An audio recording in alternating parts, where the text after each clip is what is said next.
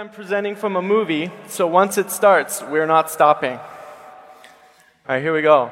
So, as you may have seen, my name is Kyle Mertensmeyer. Some of you may know me as MM at Tongji uh, in the Design Innovation School. Sometimes they call me Wang Mingkai.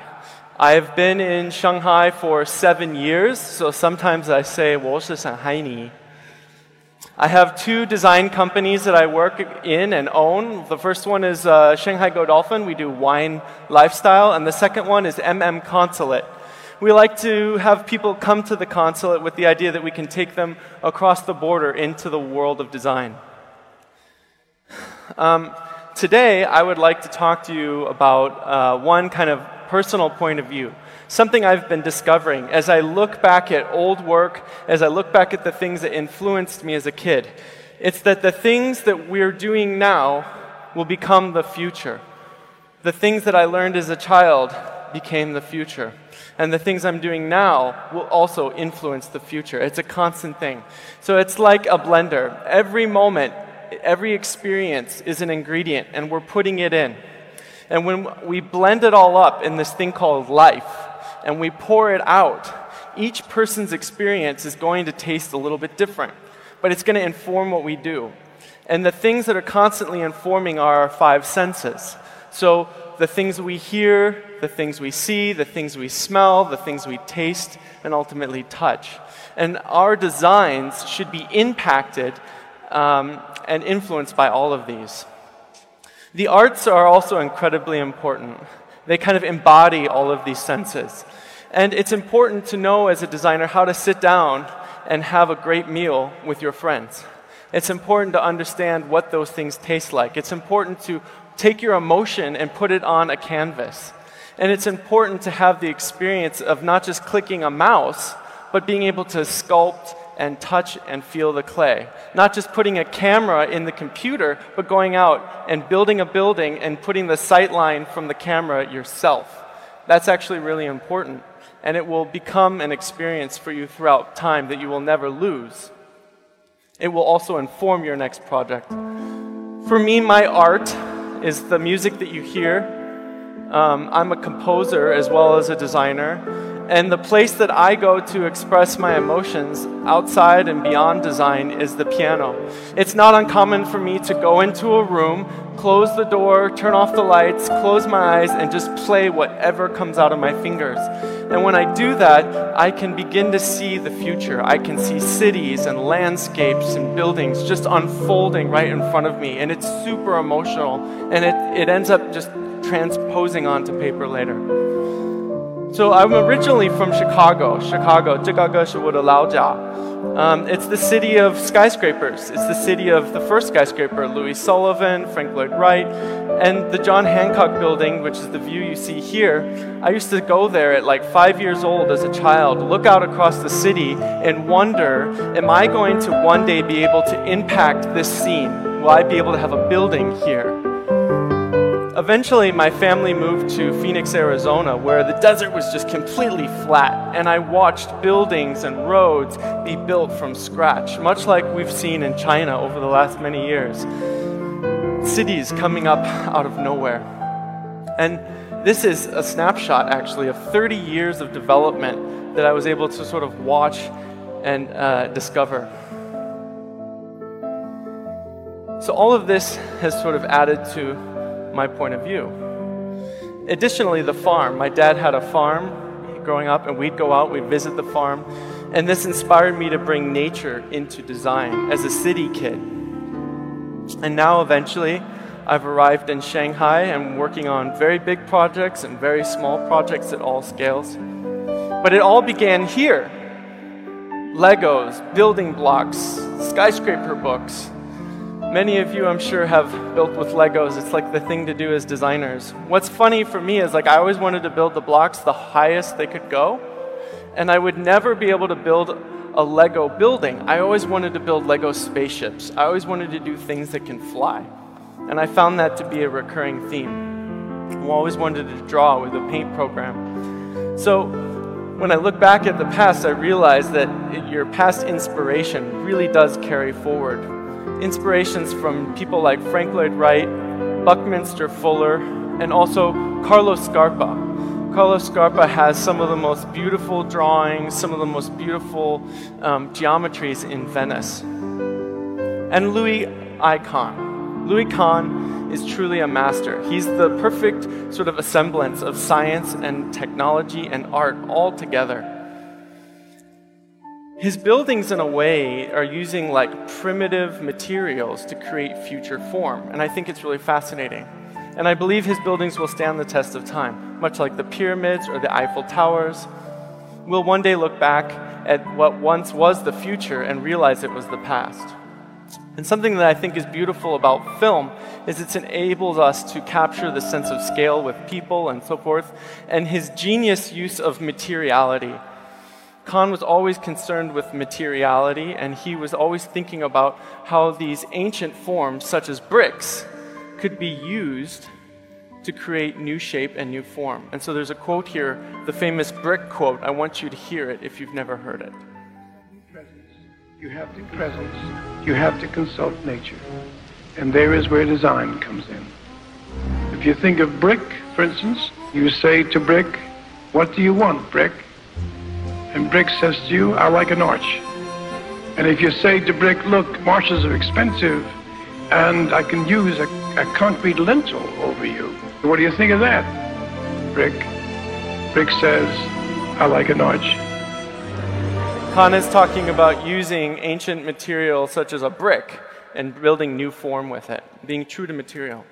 Another awesome inspiration as a kid was space and films about space. Who knows what this is? Anybody know what this is?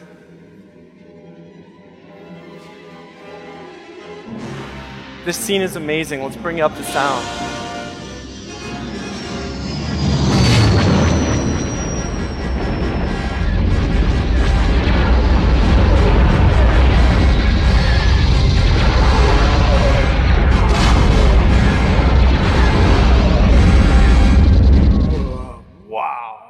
When you're this big, that is the coolest thing ever. And as I've gotten older, this shape of the ship, I find it keeps popping up in designs that we've been doing.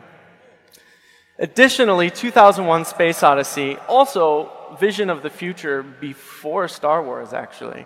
2001 Space Odyssey really redefined how we looked at space, but it also redefined how we looked at Kongjian, space. You can see the geometries and the shapes and the lighting, and also the use of the color tones between the white spaceship and the suits in the red and the blue and the orange. This use of color and the play of space is super cool. I didn't know it, but it has stayed with me. Mr. Bond. James Bond. So, Bond films are notorious for visions of future. And these are real homes designed by John Lautner, an apprentice of Frank Lloyd Wright. Additionally, from being real homes, a lot of the sites were actually constructed strictly as movie sets, and they were first sketched as film art and then built as, a, as, a, as an actual set. And this became a real space. This is real architecture, but it's still for the movies. And what you'll find is all of these spaces are drawn by artists with visions for the future. So this is a piece by Syd Mead for Blade Runner. Syd Mead is notorious for his beautiful colors and his very, um, what I would call crisp crafting of space. Uh, this is uh, John Berkey. John Berkey did the art for Star Wars and many other films. So this is me. This is my freshman year and my graduate thesis year. So six years in between these two pieces of work, but still very, very consistent because I'm drawing on those things that were in my blender. I'm pouring it out. And I wanted to take a step back and use my hand in my graduate year to envision the future. And here again, in a, in a, competition, you can see the ship, that white hull of the ship coming out with the nose. I didn't even know it till I had looked back and that continuing theme of the underbody, the moving underbody, like the hull of the ship, you can see there in a recent project. And again, in another recent project, that round, beautiful shape coming from 2001 Space Odyssey. Not intended, just things I discovered, and I want to point out. This is our pavilion. We built the structure of this pavilion here for the WE Expo you can go out along the lake and find the beautiful geodesic structure. Um, the shape is inspired by CFD modeling, so using thermal stack effects to pull air through the pavilion and have it mix with a green wall. The idea that that air would leave the pavilion cleaner than when it arrived. I think of all of my experiences, my favorite one so far has been teaching. And I've had the blessing to be able to teach at Tongji University with Jeff Ding. Um, and we have, I designed a program a, for third year, second year design studio, taking students from 2D into 3D. So the idea here is that students are looking at and studying 2D spaces 2D sort of na nature spaces, and then looking at how those 2D spaces can be solid or void, and then extruded into 3D form. Nature is like the coolest thing you can study because it's ever changing. It's in constant movement, it's in constant motion. So it's either floating or flying or ripping or tearing or extracting, and we wanted, I wanted the students to understand this. And we wanted them to emulate it. Even clouds are in constant flux, giving you positive and void space. And we have the waters and clouds providing mirrors, so the students presented their works on mirrors. And specifically from nature, we asked them to look at basalt rock. Basalt rock kind of looks like sticks that have been pulled and shifted. So we kind of called this project the, the stick project or the shift project. And each student was given a bundle of wooden sticks. What can you do with a bundle of wooden sticks? Something very cool. So each student had their bundle of sticks and they picked their specific sort of nature research element. And each student would emulate part of nature, studying both solid and void elements, and then also looking at the tactile structures, textures, and movements which is really, really awesome. So this student here, you can see that his, his sticks not only move vertically, but there's this movement up within them that come around, much like a wave. Another student uh, took the advantage to look at volcanic eruptions, and you can see that there's this movement. And so the sticks emulate that movement as they go, even between small splashes and big splashes. And all in total, I had the pleasure of seeing two classes now, two class years complete this project. So the next part was taking this little tiny model, like this big, and then going full scale. So what, what once was something you could put your cell phone in to get a photo, now became big enough where you could put yourself into it. And so a, a select group of the students worked with us and we used sort of a primitive building material known as bamboo, and then uh, technology, uh, an advanced technology such as Grasshopper, and we put these two together. So when you look at the bamboo pieces, you can actually see the writing of the numbers. Every single bamboo piece was accounted for both in size and position. And so um, using the grasshopper modeling, we were able to assign all of these pieces for the fabrication. And this was a collaboration between the contractors and the students who were on site, making sure that everything was happening. And it's super, super, super wonderful. These spaces are beautiful. Just take a moment. Image was published in Domus after the, uh, after the expo.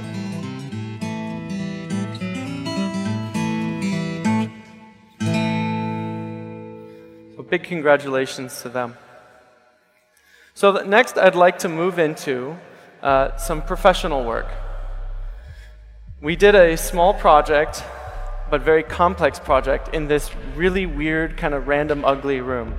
And it's three stories down in the ground, and we were only able to get through a door about this big. And we had to build a cellar for 6,000 bottles, and it had to be a secret. So we got this idea to build something that was inverted inside out and like a jewel box. No, you could not see the you couldn't see the lights, you couldn't see the doors. It became this sort of inanimate object that was just beautifully sitting there as like a sculpture on its own. And because the space was so small, we only had about 600 mm uh, in order to open a door, which is impossible. So we needed to design a door that was a no-door door. It's not doesn't swing. It needed to pop out and slide, much like a spaceship would. And when you look at this, I don't think the first impression is necessarily wine cellar. A lot of the old computers and disks had drives and things much like this in computer banks. So we'd like to take things and kind of push them to a different direction. You can see the construction on site. Every piece had to be individually brought in and assembled on site. So the structure is inspired by an old Beijing house using old timbers and then putting a new skin on the outside.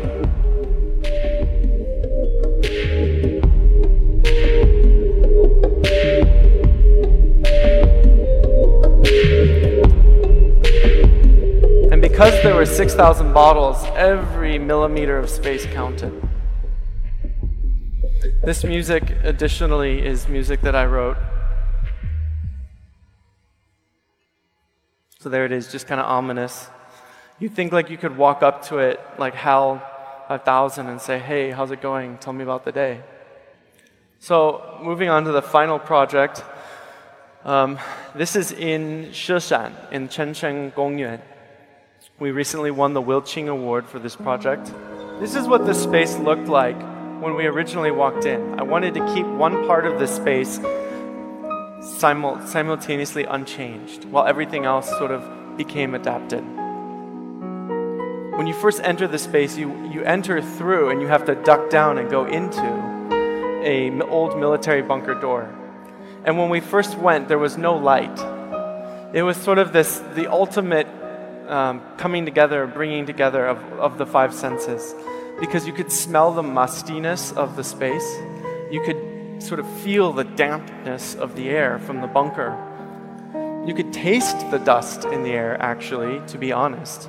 And when you snapped your fingers, you could hear a resonance of seven seconds.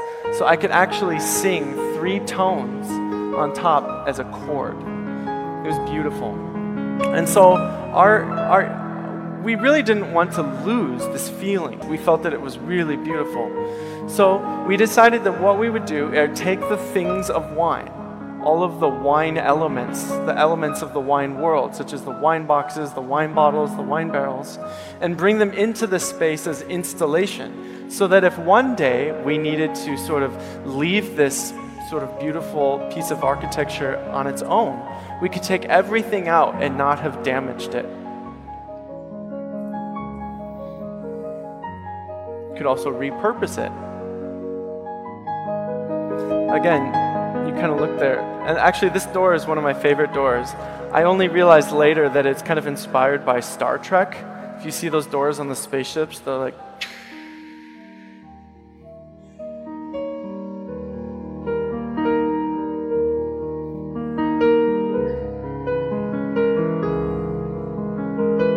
So when you come in this room, you see this round disc you can actually go two different ways. You can choose to go around the outside or come in through the inside.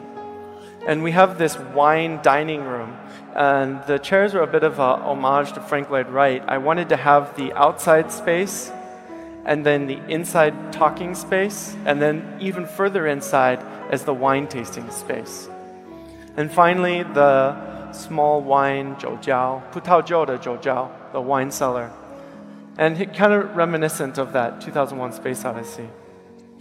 Anyway, we'll leave you with a final point. And Frank Lloyd Wright said that a great architect is not made by way of brain alone, nearly so much as a cultivated and enriched heart.